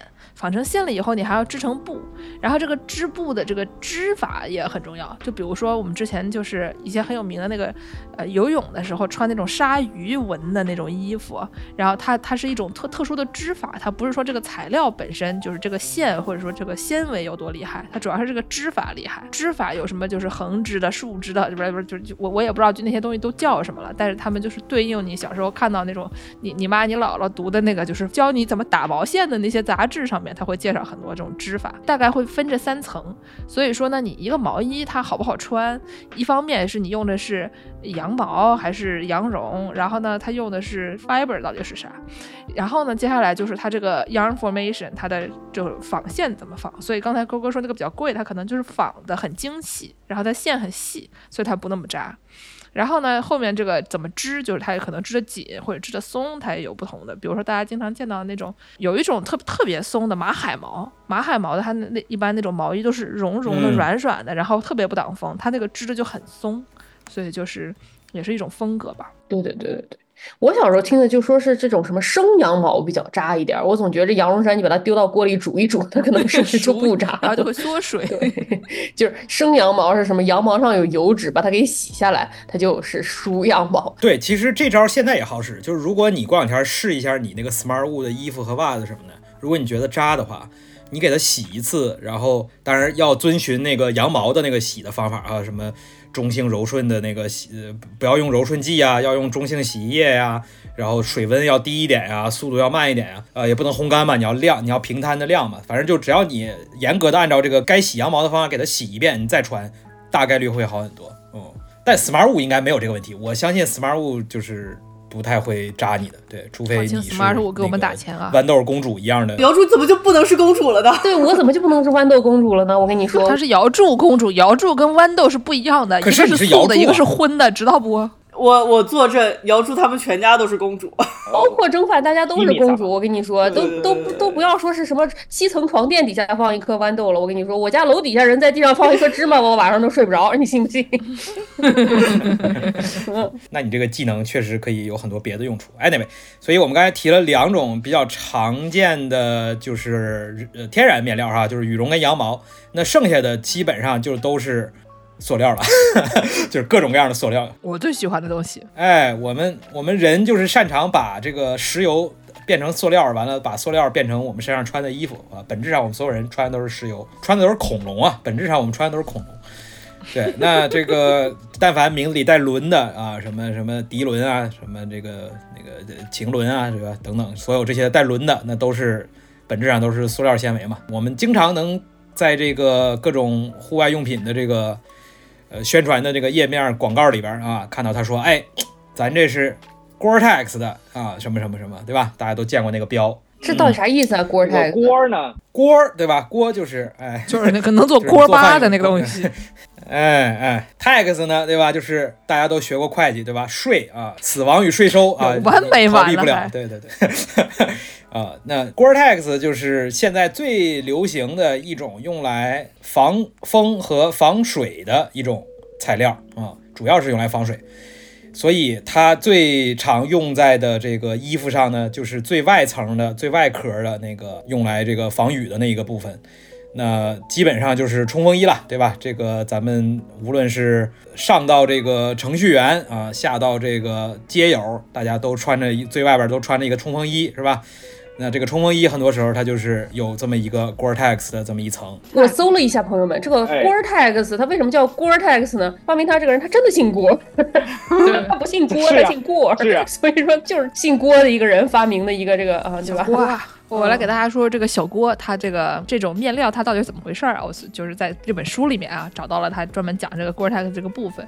他说它这个上面有一层薄膜，就是说它有那种气孔非常微小的那种那种膜，然后它这个膜的上面的气孔呢，每一个是那种两到三微米。就是它这个 pore size 非常非常小，然后呢，雨滴呢一滴大概是一百微米，有这个五十倍的差距，所以它这个雨滴是非常难以渗进去的。然后它基本上就是把一个聚合物，嗯就是这个一个一一层膜，就是附到一般的这种 PTFE 上面，就 PTFE 反正就那种某反正某种某种塑料吧，呃，膨体聚四氟乙烯薄膜。啊，对对，反正就是常见的一种，就是这么的一个聚合物吧，PTFE。然后呢，把这个东西就是附在上面，所以就是让它增加它的这种延展性，然后还有这种耐磨呀，然后就这个等等的这些这些功能。所以基本上就是塑料上面镀膜，让它防水。这玩意儿能洗吗？我经常听说有的什么防水涂层一洗就没了。呃，最好别常洗啊，不是完全不能洗，但是顶多我估计一年你就洗个一次就了不得了。如果它不是特别脏，就别别老洗啊。为什么不能洗呢？就是因为你如果用洗衣机去洗它的话，它自然就把它的那个外边这个防水的涂层容易破坏它嘛。因为它本质上它的这个工作的原理就是气儿比水滴要小得多，对吧？所以呢，这帮人就想说，OK，我不想让雨水渗进我的衣服里，但是我又想让身体热导致的那个气儿透出去，那我就让这个孔的大小刚刚好，比这个水滴要小，但是却比气儿要大，对吧？那么气儿就往外透出去了，水却不会渗进来啊。Gore-Tex 就是干这个的。当然了，他说是这么说呢，呃，总体来讲，Gore-Tex 也是非常不透气儿的。这个穿过硬壳冲锋衣的朋友都知道，除非你有特别强的这个呃这个需求的话，否则平时天天穿硬壳 Gore-Tex 在城市里溜达的人，堪称勇士，真的是啊闷死了。就是就它透气性还是差的啊。毕竟这个科技公司里面有很多的雨啊，有很多的风啊，都是非常需要的，都是非常需要的。我们充分尊重啊。对对，而且你想，这个搞这个这个互联网的人，他们都要在风口，对吧？哎都要找风口啊，那自然那边的猪都能飞起来，对吧？猪穿的都是始祖鸟的这个贝塔 LT 哎啊，所以就是你刚才问这个洗不洗的问题，就是首先呢少洗，第二呢洗完之后啊，洗完之后你可以买一个防水的那个喷剂啊，给它哦外边那个最外边那个防水层给它补一补，哎，这样的话呢，它那个防水的性能就还是哎能能恢复一些的。然后这个关于这个 Gore-Tex 面料啊，以及就是这个咱说到 Gore-Tex，就顺便说一下冲锋衣嘛，对吧？就是因为这个最外层的这个冲锋衣，往往它要负责防风防水啊，所以本质上就是它其实主要就是一个雨衣，本质上。为什么大家都得买呢？就是因为你在户外多多少少偶尔总是会下点雨的嘛，对吧？所以你总得备一件儿，但是你又不能随时穿着它，随时穿着它它又不透气，对吧？透气性没有那么好，就很闷，没必要啊。你在买这种 Gore-Tex 的冲锋衣的时候，就有一些数字你可以注意了啊。首先呢，就是有这么一个常见的一个说法，就是几乎你在买所有这些跟运动户外的有关的时候，他都会说啊，我们防泼水啊，我们怎么怎么防泼水。这句话是一句屁话，因为就是什么是泼水啊？就是它的字面意义，就是比如你拿一瓶矿泉水往你的那个衣服上一一泼，然后那个水呢就哎就滑下去了，对，没有停留在上面，没有渗进去。那我穿羊毛，它都它都能这样，Exactly 啊，而且如果你躲得够快，对吧？那么手动防泼水啊！在雨里你就躲就完了，是不是？对，只要你动得够快，你就比雨滴要对啊。所以防泼水就是绝大多数的衣服其实都能做到，而且问题都不是特别大。所以这个指标其实没有什么太大的意义啊。大家更需要关注的是另外一个指标，就是所谓的净水压，有的时候也叫耐水压。这个一般呢，就是咱们很多衣服上会说什么五千、一万、一万五啊，就类似这种数字，它指的都是这个净水压啊。这个净水压呢，它这个说白了就是有点像什么啊？有点像是你想啊，雨这个东西它有一个什么特点？雨这个东西呢，它一直在下，对吧？所以那个水呢，雨一直下，雨一直下，对吧？气氛不太融洽，对吧？所以这个时候呢，那个雨它那个雨水它就会一直在你的衣服表面一直有小水珠、小水珠、小水珠，它不是泼水，对不对？泼水是一次性的大量的水，哗往你身上一泼，完了就走了。雨呢是慢慢的一直停留在你的衣服的表面，所以为什么它叫静水压嘛，对吧？因为雨水落到你身上的时候，它其实是非常安静的，对吧？一直有的。那你其实防的是什么？防的是它渗进去，对不对？防的是它渗到你里边的衣服上啊。所以这个静水压它的这个指标，相对来讲，在防雨的这个方面，其实是更重要的一个需要参考的。呃，五千就还日常五千是没啥问题了，我觉得五千其实是够的了。当然，就是这个性能这个东西，就是对吧？如果你对这个数字有更高的要求，什么一万啊、一万五啊，甚至有的，对吧？都是可以的。我跟你说啊，他们拍电影的人啊，特别喜欢数字。曾经我有一次跟 JT 和仲青坐在同一辆车上面，他们活活聊了七个小时的数字，好可怕呀！都是一些相机的参数。问一个问题啊，所以说在依萍去问他爸要钱的那天晚上，请问他需要要穿多少数字么样的？多少数字值的净水压？小学应用题，我的建议是换一个爸爸。对，所以这个就是关于这个冲锋衣啊，关于 Gore-Tex 啊，我们要关注这个净水压的这个数字。你就反正冲着什么五千八千买，日常肯定是没啥问题啊。你要是上万的话呢，那绝对也是这个去一些这个下大暴雨的地方，肯定也是应该基本上问题不大的，除非你就像依萍一样啊，顶着暴雨站在站在雨里，咱建议也是没有必要的哈。啊，换个爸爸。好，哎，对，换完爸爸之后呢，除了 Gore-Tex 这个词儿大家常听到哈，还有一些词儿，相信大家也经常听到，比如这个咱们都特别喜欢抓绒这个这个材质哈，抓绒呢，当然也有非常多的版本的啊，各种各样的抓绒了。那 Polar Tech 就是这个抓绒这个面料里边相对性能啊，在这个功能性上是最强的一个呃一个一个材料啊，很多抓绒的衣服你就会看到这个 Polar Tech 的这个标。那这个时候就不得不搬出我的一个本命的这个户外品牌巴塔哥尼亚啊，Polartec 这个面料是巴塔哥尼亚当年联合开发的啊，就是他发明了这个面料啊，是一个重要的贡献者。所以巴塔哥尼亚的抓绒为什么也是大家一直觉得特别好的一个必入的单品，就是因为它这个性能特别强，然后并且也是他们自己开发的嘛，所以他们用的也非常的称心得意啊。当然，这个巴塔哥尼亚很早以前就贯彻了这个互联网开源的这个思路，所以这个它没有什么专利乱七八糟的，所以它就 Polartec 现在很多呃牌子都会用啊，但是巴塔是是鼻祖啊。不得不说，你去这个科技公司，你抓住一名这个工作人员，把他的这个始祖鸟扒开来，你看看它里面穿的是什么，就是这个巴塔哥尼亚。哎，有的时候不用扒开了，人穿的都是一个背心儿。你们刚才说的那个背心儿，大概率是巴塔哥尼亚的一个叫做 Retro X 的一个经典的呃款式，抓绒背心儿，完了毛茸茸的高领的，对吧？完了胸口有一个兜儿的那个啊，那个兜儿的颜色和衣服的颜色是不一样的，哎，就是你不。穿那玩意儿，你去硅谷融资你都融不到，这是一个制服，你对吧？你去小你根学跳操，对你去小学跳操，你不穿校服，你能跳得上吗？是不是 就是这概念。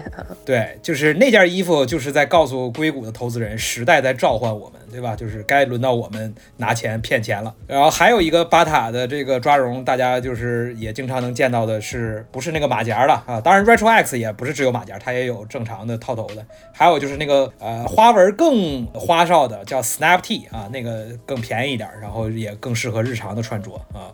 当然了，这个像我这种资深的哈影视和户外的这个人士啊。我就会选择购入，哎，我就会选择购入这个巴塔哥尼亚的更怎么说啊，功能性更强的专业线抓绒。它现在只有两个数字了，一个是 R 一，一个是 R two R 二。这两个产品现在又有一些细分了，有什么更透气儿的 Air 啊，有什么那个戴帽子的 Hoodie 呀，啊，有就是各种各样的。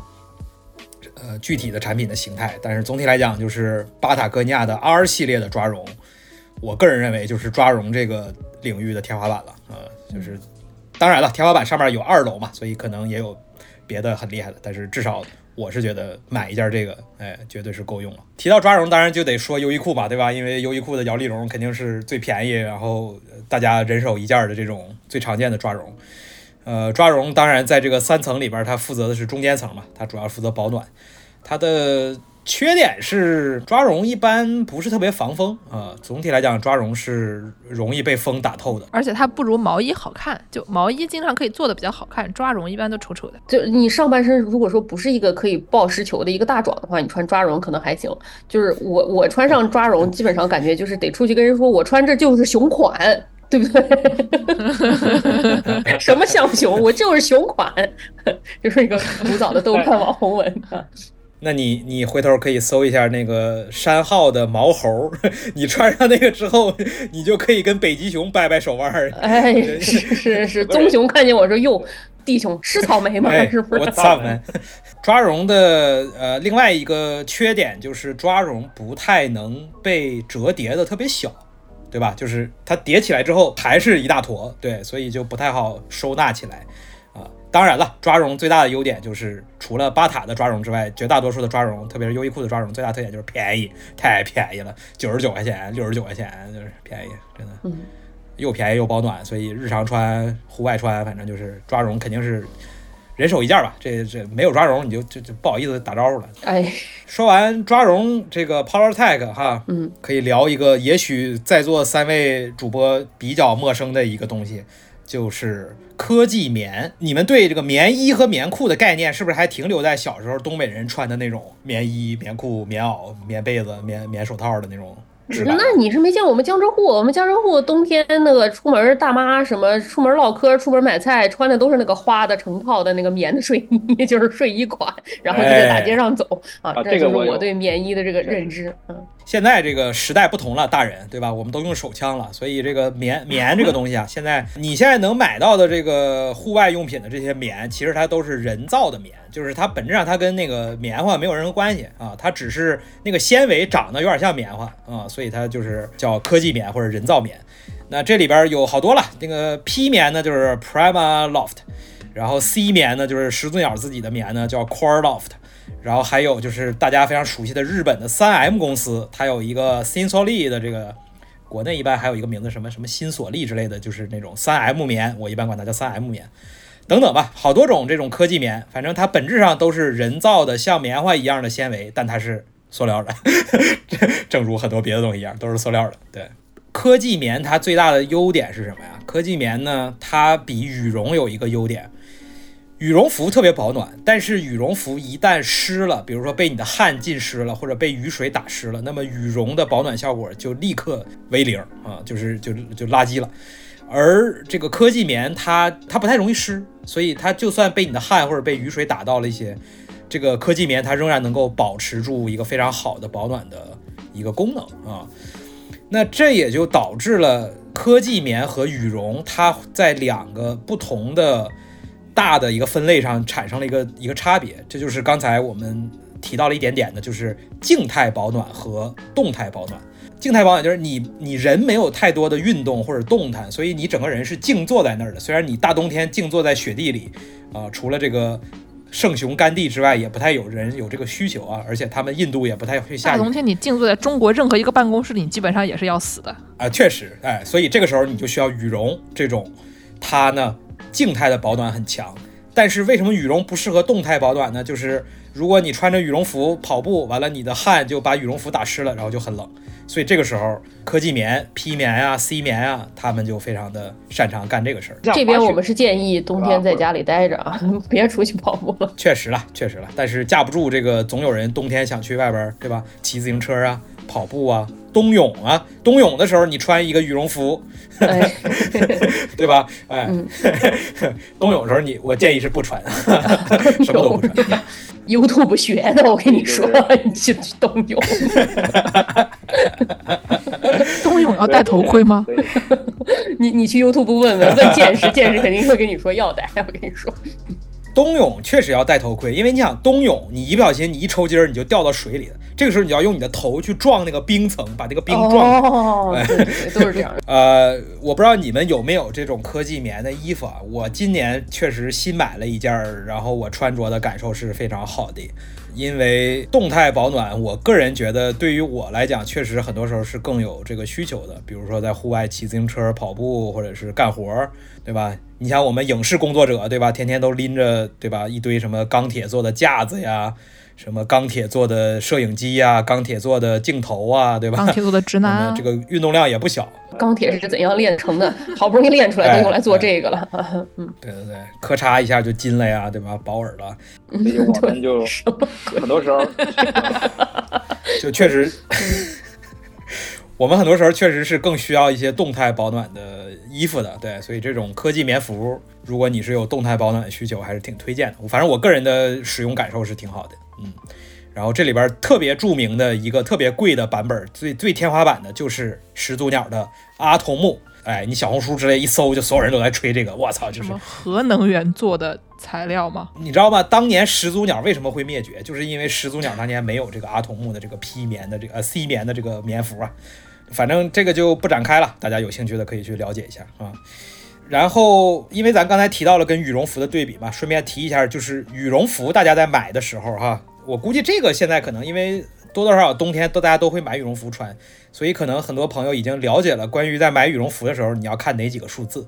然后咱顺便也提一嘴这个事儿哈，绝大多数情况下，当你点开任何一个淘宝的这个羽绒服的页面，都会看到充容量这个字儿和含容量这些字儿哈。含容量就是一般是克作为单位嘛。比如说我这件衣服里边到底有几百克的羽绒啊，对吧？啊，三百克、五百克啊，这个它是一个重量，对吧？它是有几百克。那为什么还有充绒量是一个百分比，一般标在后边呢？比如百分之八十八十五、九十，那是因为含绒量三百克的羽绒里，它的那个真正的那个绒毛的那个绒子的那个百分比啊不一样啊。百分之九十那肯定是对吧？呃，很高的嘛，那就。特别的暖和，百分之七十以上呢，就是恨不得现在所有人都是百分之七十了。你百分之七十以下就是伪劣产品了。基本上在这两个数字里，含容量肯定是越高越暖和嘛，对吧？因为你身上的这个衣服的这个羽绒的这个数量多嘛。呃，充容量肯定是百分比越高越好，因为它实际上真正保暖的这个羽绒的比例是高的，而且这两个是你是能算的。比如我含绒量两百克，充容量百分之九十，那实际上你身上穿的是一百八十克的真正能够保暖的那个绒子，对吧？来了来了，不是？建师但刚才说什么来着的？来了，这不是小学数学都给你算上了这。哎，但是你们更需要关注的是另外一个数字，叫做蓬松度。蓬松度一般是常见的数字有什么六百五、七百、八百、八百五、九百、一千，就都是这种数字。嗯嗯嗯啊，它的单位啊，它的单位是立方厘米每克，或者有的时候是盎司啊，这个不同，对吧？英制、公制不一样啊。蓬松度是干嘛的？蓬松度形容的是，因为你想啊，就羽绒这个东西，对吧？大家能够想象，它是一个像毛絮一样的一个，对吧？在空中漂浮的一个这样圆咕隆咚的东西。这个蓬松度越高的话，它的体积是越大的，它能占的那个空间是越大的。然后咱们那个刚开头的时候提过一个非常重要的事儿，就是保暖保的是什么？保暖保的是空气嘛，对不对？所以你这个毛它越蓬，它能抓住的空气越多，它就越保暖。不是，那照这么说，个你这个这羽绒服里岂不是绒越少越好吗？呃，也不一定嘛，对吧？如果你这个羽绒服它很厚，那么它就能做到又绒又多，绒又蓬，然后能抓住特别多的空气。所以像什么加拿大鹅这种，对吧？穿上就米其林了。但是就同样的体积的这羽哎绒服，你这个呃克数越少，它这个蓬松度越高，那这不是克数越少越好吗？哎，我怎么也我怎么也掰扯上了数学？我不行，我这是被带歪了，这是进了沟子里。你反省一下你自己啊！对不起，对不起，对不起。但是你看这个题，如果你算这道题的话，你就会得出一个什么结论？就是就是如果如果 刚刚姚柱一口水差点喷出来啊，非常危险。如果你想把这个羽绒服穿在中间是一个内胆，那么你就应该选蓬松度高，但是含绒量相对低一点的，也就是它轻一点的。这样的话它薄，哎，因为你要穿里边嘛，所以你不能里边特别臃肿，对吧？所以它薄，但是呢，因为它蓬松度高，八百蓬、九百蓬、一千蓬，所以它又暖。比如我另外一个特别喜欢的一个日本的户外用品的品牌叫做 Mount Bell 啊，我已经有 N 多件 Montbell 的衣服了。那么他有一个非常著名的产品叫做千蓬元帅，就是他那个羽绒服是一千蓬的。嗯，我还是你别光点头，你说个话。我也喜欢 Montbell，行了吧？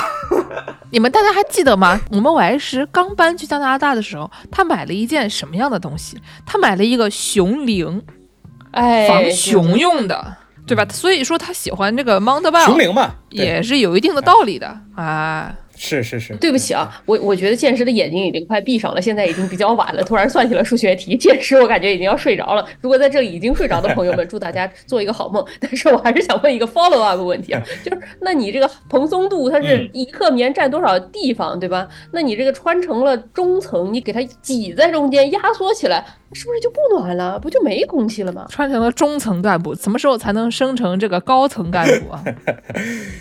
中层就是很痛苦嘛，它老被挤压，所以你就要选充容量低一点的。说白了就是它那里边的羽绒少嘛，但是呢，它每一个羽绒都又能够占到很大的空间，抓住很多的空气。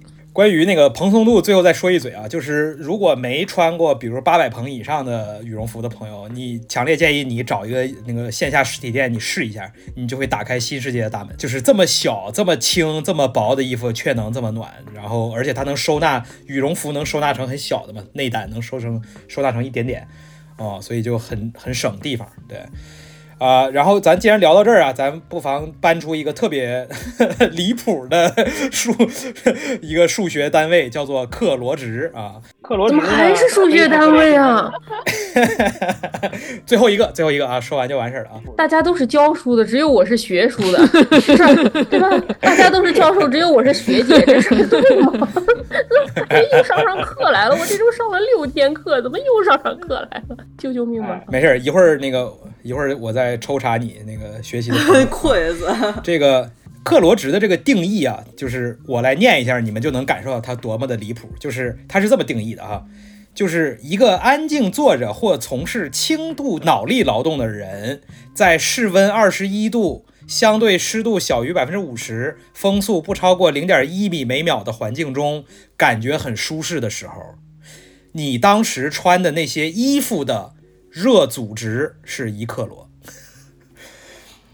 是不是已经已经崩溃了啊？不是，那一克罗和两克罗之间的区别是什么？两个 二度做人就是两个，或者我本来做一道数学题，现在我做两道数学题，或者做一道特别难的。你拿一体育场里坐满了人就是一千克罗。对，你你想啊，它有这么几个，它有这么几个形容词，对吧？安静坐着，从事轻度脑力劳动，室温多少度，湿度多少度，风速多少度，对吧？好，然后接下来有一些特别离谱的那个 参考哈，在这个房间里，如果你裸体，那么你是零克罗。那可不吗？我又不傻。那可不，那也不一定。你看看这个人体毛重不重？体毛重的人怎么也有个零点零五克罗，是不是？是是。做了蜜蜜蜡之后就是零克罗。你看，这就跟刚才 Y 师的那个 Mount Bell 的熊铃就有关系了，对吧？因为熊铃它反义词是什么？是猴一，对不对？哎，这个就是一个非常好的组合啊。什么什么？在在在成都啊，啊，在很多这个城市都有这种搭配啊。我想问一个问题啊，如果我痛定思痛啊，痛改前非，我虽然裸体在在这个屋子里面从事轻度脑力工作，但我戴了头盔，这是多少克罗？克罗值多少？这是几克罗？那我觉得取决于你的头盔是什么材质的，对吧？戴了一羽绒头盔。然后这个反正就是有这么一个东西啊，就是它就是那个衡量这个服装的那个冷暖的这么一个指标，就是叫克罗值。然后这个不同的这个不同的这个材料，它的克罗值就不一样嘛。比如说这个羽绒服，它的克罗值就是最高的，一般来讲。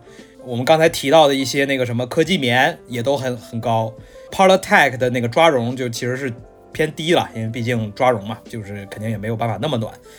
在这个指标里边，最低的是天然的棉花，就是在被咱们刚才已经鄙视过的，它只有零点零四，裸体是零，穿棉 T 恤是零点零四，对吧？哎，就你想象一下，大部分的游戏啊。最开场的时候，给你一个基本上没穿衣服的人一件破衣服，那个的武力值基本上跟零点零四也差不多啊。对呀，对呀。这个时候就有一个非常有趣的冷知识了，就是你们知道，呃，在这个新中国里边，哪一位家喻户晓的政治军事人物是克罗值身体力行的第一人吗？这这题能答吗？能能能！你是别的节目派来的间谍吗？想把我们节目搞垮 啊！对，干倒一个是一发现了。但是的确，这个人他下场不太好啊，他的飞机掉了下去。哦哦哦，这位老总他为什么是这个贯彻克罗值穿衣法的一个这个第一人呢？因为呢，他这个对于薄厚、质地、新旧不同的衣被。都有一个指标，比如说啊，比如说他认为布的衣服是两度，毛衣呢相当于三件布衣，薄的这个呢子的呢相当于两层布衣，厚的呢子呢又相当于两层薄的呢子。然后呢，他会以三十度的温度为一个基础点，如果室温低于三十度，比如说现在室温是二十二度，那他就穿八度的衣服。哦，他自创的，他自创的，他自己设计的这么一套一套体系。所以你想，如果你需要穿八度的衣服，而这个布衣是两度，那么你就穿四件布衣。对，啊，这个这个就就有点有点别扭，对吧？所以不如穿一个布衣和一件毛衣，因为他认为毛衣相当于三层布衣，也就是六度。这么一个计算的方法啊，总觉得这人听着有点 ADHD。呃，他确实有点这个问题啊，就觉得这个人在别的领域本来可以大放异彩的，结果可惜了啊，天天在那儿算布啊。啊，在那个年代开始算布，说不定现在就已经是一个头部企业的老总了，对吧？那个年代弄出来的这种户外装备，是不是？搞什么政治？主要是主要是我们知道这位老总他这个有一些伤病的问题，所以他对这个穿多少度衣服好像特别的在意。好，那我们把面料这个说回来哈，就是刚才提了几个常听到的名字，还有一个名字，也许你们偶尔会听到，就是 Cool Max 啊，Cool Max 这个一般它是夏天的很多衣服上会有的，因为它主要的任务是它透气儿啊，它比较速干透气儿。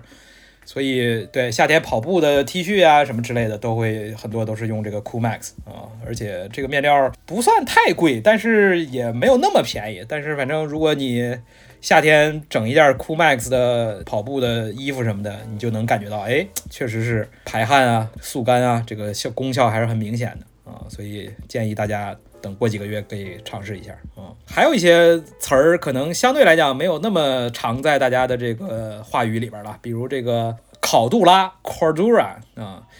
这个是一种尼龙，很多这个包还有什么帐篷乱七八糟的，它会用这个考杜拉，因为它耐磨啊，就是刮蹭啊什么。它是不是特别特别硬实那个？没错儿，哎，就是树枝子啊什么的都不会对它造成什么损伤，对，所以是防御力比较强，主要是防御力比较强。但是防御力比较强的，你穿在身上就会比较闷啊、厚啊，所以衣服上不太不太会用这个啊，这都是包什么的，对，还有这个帐篷。呃，类似的还有这个这个玩意儿的这个中文名啊，就是大家俗称一般叫大泥巴或者是什么大泥马啊，因为它的英文名叫 Danima，嗯，它的官方翻译好像叫迪尼玛，没有一句是好话啊，这个话听着 确实确实，对对对，福建南京方言话，这是怎么回事？对对，老是一个伦理的问题啊，伦理的问题。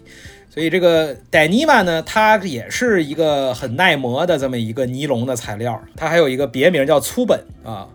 粗本呢是其实是音译，因为它的那个英文是 Cuban，就是 C U B E N 啊，Cuban，感觉像是那个涅槃的这个著名的主唱的一个什么名字的变种。这个大尼玛这个材料，它最大的特点是轻，特别轻。粗本就是轻。这个东西是不是就是你前两天看的那那个就跟那个收纳袋儿的那个视频里面正是正是就是它。对，所以拿这个大尼玛，哎，拿大尼玛拿粗本做这个帐篷、呃包、收纳袋儿都特别的轻巧啊，也非常的耐磨啊，也非常的防水，反正就是。啊，除了贵，没有任何缺点。有这个，谁还用那卡车皮啊？真的，卡卡车皮是啥玩意儿？对，Freitag 吧，就是以前那个用那什么大篷布做那个包，就全上海每一个人都背的那个。哦哦哦，我知道那个。不是你也有，你你好意思说人家我啊？我也有，所以咱们就别对吧？五十步，我没有啊。你有类似的？我那鸡饲料做了二百块钱的鸡饲料。好好的，这些反正衣服上很少见到了，都是包啊什么的，帐篷会用了。然后还有一个词儿，那个衣服上也见不到 V 打头的，所以大家一般管它叫 V 底儿，就是 Vibram。呃，Vibram 是鞋上鞋的那个底儿，鞋底儿啊，一般会常见这个词儿啊。好的徒步鞋呀，那个登山鞋呀什么的，哎，很多都是 V 底儿的。那鞋底儿呢，它肯定是需要抓地嘛，防滑嘛，啊，耐磨嘛，反正就是这些功能。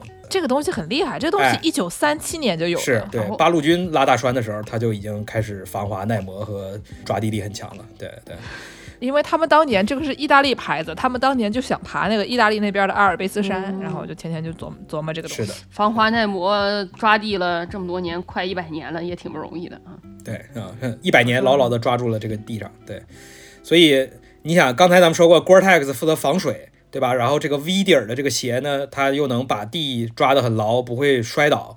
所以如果你穿一双 V 底儿但是 Gore-Tex 的鞋，那么你在雨里边走就会非常的安心，对吧？哦，我想起来了，你刚才说那个我之前的惨痛经历，这个算是就是。我那个二零二三年去年不是跟婉莹和 HB 他们众卿去那个汉水，我们有一个汉江的一个旅旅程嘛。完了，我不是拍了一个纪录片《汉水逆行》嘛。那次因为那个行李有限，所以我只带了一双鞋，就是那个也是硅谷足力健啊，All Birds，呃，全鸟，全鸟的一双鞋。啊，那个鞋穿的倒是挺舒服的，跑步啊、溜达什么的都没啥问题。但是那双鞋它就是完全不防水。那鞋说是羊毛的嘛，对吧？对，那个鞋就是你说这个 Merino 的美利诺羊毛的。呃，对，它有那个版本，我买的是另外一个版本，然后我那个版本也不是很防水，所以就是有一次我们在过那个涉溪，就是过这个溪水的时候，果然就是呃常在河边走，就是果然湿了鞋，而且就是很多鞋一旦湿了之后，它的那个防滑的性能的确会差一点嘛，就你走路就会比较滑，对，呃，你就会变得像狐狸一样狡猾，所以我就在那一次之后，我就想说一定要买一双。有 Gore-Tex 图腾的鞋，然后后来买了一双之后，发现真他妈闷呐！哎呦我的天呐，就是 Gore-Tex Gore-Tex 的鞋好闷呐！但是我也是，我之前有一有一年就是。去这个旧金山旅行了之后，受到了这个启发，然后我就头脑发热，见着打折买了一双这个始祖鸟。买了之后，我就后来非常嫌弃它，因为它是个 Gore-Tex，我就觉得它特别的闷，然后看着呢也不那么好看。我想说神经病啊，买这个鞋光打折也不能退，就放在家里。就后来有一天去爬了一个什么温哥华的一个山，山上有水往下流。真的是打脸啪啪啪的响啊，真的好用。我嗯这个 本节目是一套 intervention 节目嘛，所以我要给大家分享一位轮到我了，外一个故事。没想到轮到我了，剑士你来主持一下吧，这个法制现场。行吧，行吧，那歪女士，你这次你又是因为什么原因来我们节目、嗯啊？这已经不是你第一次上节目了，请问一下歪女士，这次你又是怎么回事呢？受害者又是你，加害者又是谁呢？对，受害者又是我，这个加害者是谁呢？就是我，我其实也是一个一名 hiking 爱好者嘛，毕竟是温哥华来的人嘛，然后所以就我的户外装备其实都挺全的。嗯，去年暑假，嗯我受另外一名助兴友人邀约啊，就是去了这个我们加拿大的这个国家公园啊，叫这个班夫，就是班夫班夫国家公园啊。我嗯，对，我就在想吧，就是毕竟他们都是多伦多来的人嘛，就可能也不像我这么硬核喜欢 hiking 啊，就可能走走就是一些比较 easy 或者是中等难度的 trail，对吧？就一般是这个简单难度和中等难度的这个徒步，它的差别呢，一般可能是在时长上面。哎，但是我还是一个就是比较尊重我友人意见的一个这么个人啊。然后我就是在临行之前，我特地问了一下这个友人：“你确定你这个走 trail 不会走超过简单难度的 trail 吧？”然后这个有人信誓旦旦的跟我说不会。然后我就是跟勾哥可能有一样的考虑，我就是觉得啊，那那还是走路嘛，走路多的话，那我还是带走路舒服的鞋子，就比如说什么。啊，这个阿迪达斯的那个 Ultra Boost，嗯对吧？就是一个对于脚底很友好的这么一个鞋子。我当时就在想，这个既然是简单的 trail 啊，那你在外面这个待的时间也不会超过一个半小时。那就如果是真的是淋了雨吧，那也是可能也是能忍受的这么一个程度。谁知道啊？这个当当时吧，班夫天气也不是特别好，就是连续那么几天可能有点下雨吧。然后我当时也就只带了这么一双鞋。这个我的这位助兴友人啊啊，硬生生的拖着我在这个外面啊走了大概三个小时吧。就是这个回家这个白鞋子也就变成了一个泥鞋子啊，这个脚是湿透了啊，就也是没有什么鞋子穿，就出门买炸鸡都没有鞋子穿啊。明白这个加害者一边在旁边说：“哎呀，我上次头脑一热买了这个始祖鸟，真是好，真是好。就朋友啊，这个出门玩啊，不要信朋友的鬼话。对，就是多伦多人有一个想法，就是来都来了，上去看看是什么吧，看了再走。毕竟这个咱们这儿也没有这山，一口气没上来，我主要是觉得吧，这个东西你看看天气预报还是比其他的东西更重要，对吧？它要是下雨了，那你穿白鞋，不是颜色不是问题，这个就主要你不能在室外待的时间过长、对对对啊。我当时就是信了他的鬼话。铁柱的嘴骗人的鬼，那你去班服干就是嘛？说只是看一看，没有说要爬很久。不是，就你在这个时间，就是你不要每一个走的时间过于长过这个嗯一个半小时，就还是可以，可以走多个比较短的，懂了，懂了。但是就总是走之前，第二天想说，哎呀，来都来了，爬了再走。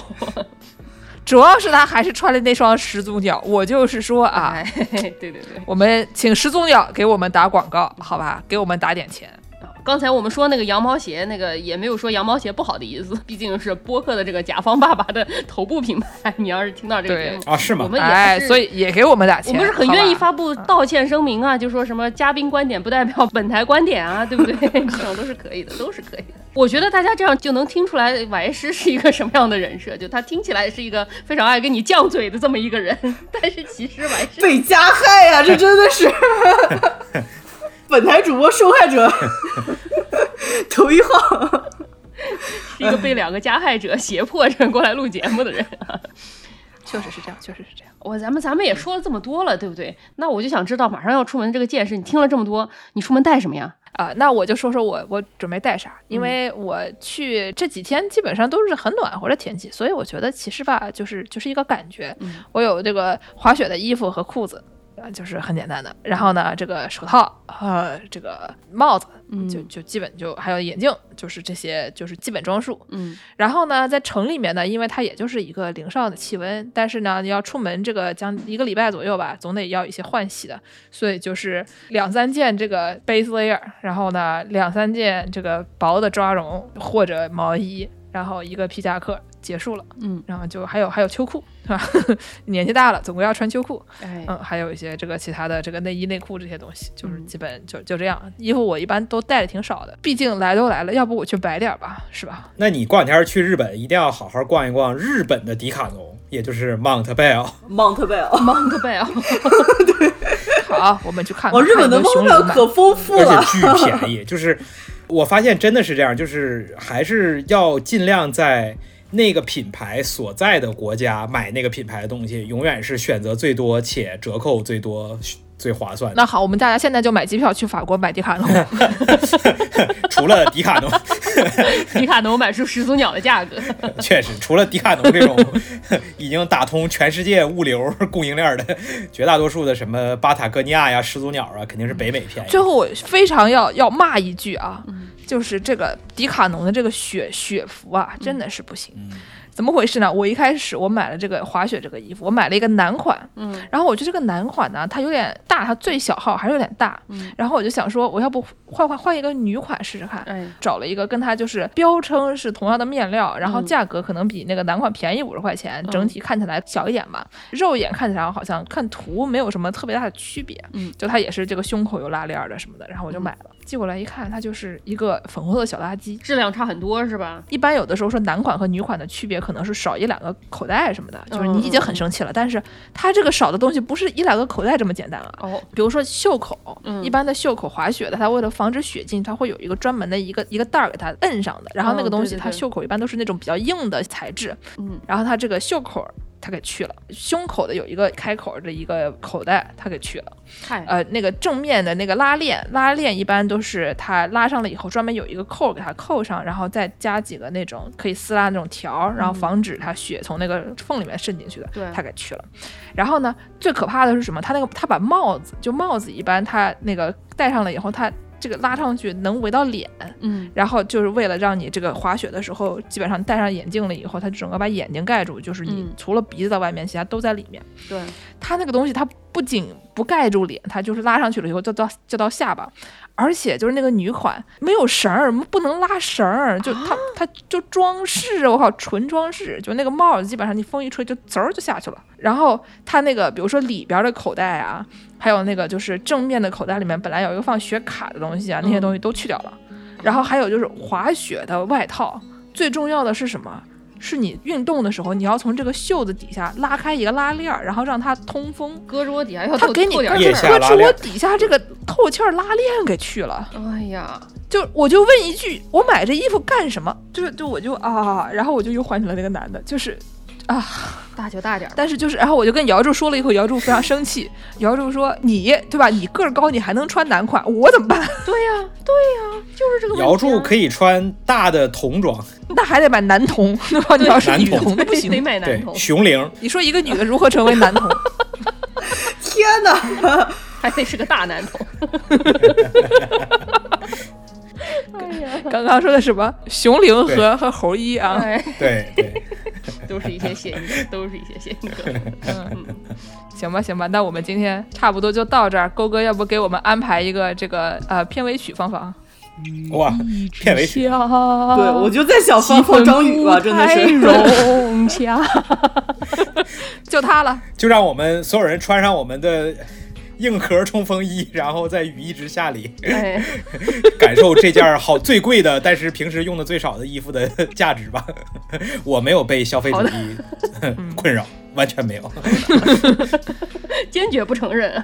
没没有，完全没有。啊，没有，完全没有，对吧？每次六一八的时候说是是谁收的包裹最多，对吧？虽然不着家，但是包裹是没少收啊。感谢大家收听《世界莫名其妙物语》啊！您可以在这个微信公众号、微博、豆瓣关注我们。最近我还在这个 B 站和我的小红书更新了我的装修视频啊！最近在那个哎把地下室拆了，做成那个木工工坊啊！大家没听的话，会去听我们上期节目，已经搞好了，大家快去看。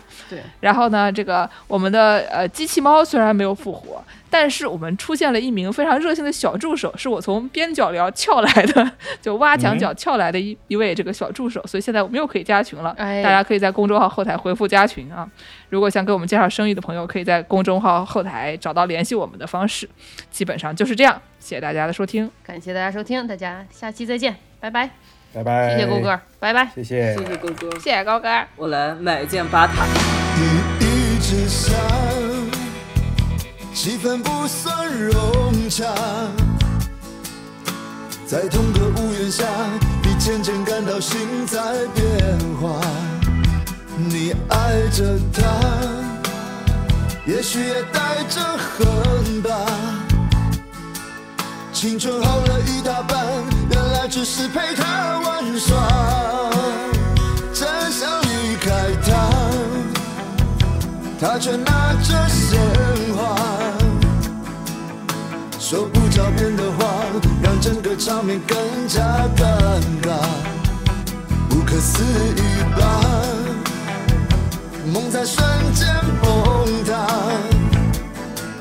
为何当初那么傻，还一心想要嫁给他？就是爱到深处才怨。都断了吧，那是从来都没有后路的悬崖。就是爱到深处才有他，碎了心也要放得下。难道忘了那爱他的伤已密密麻麻？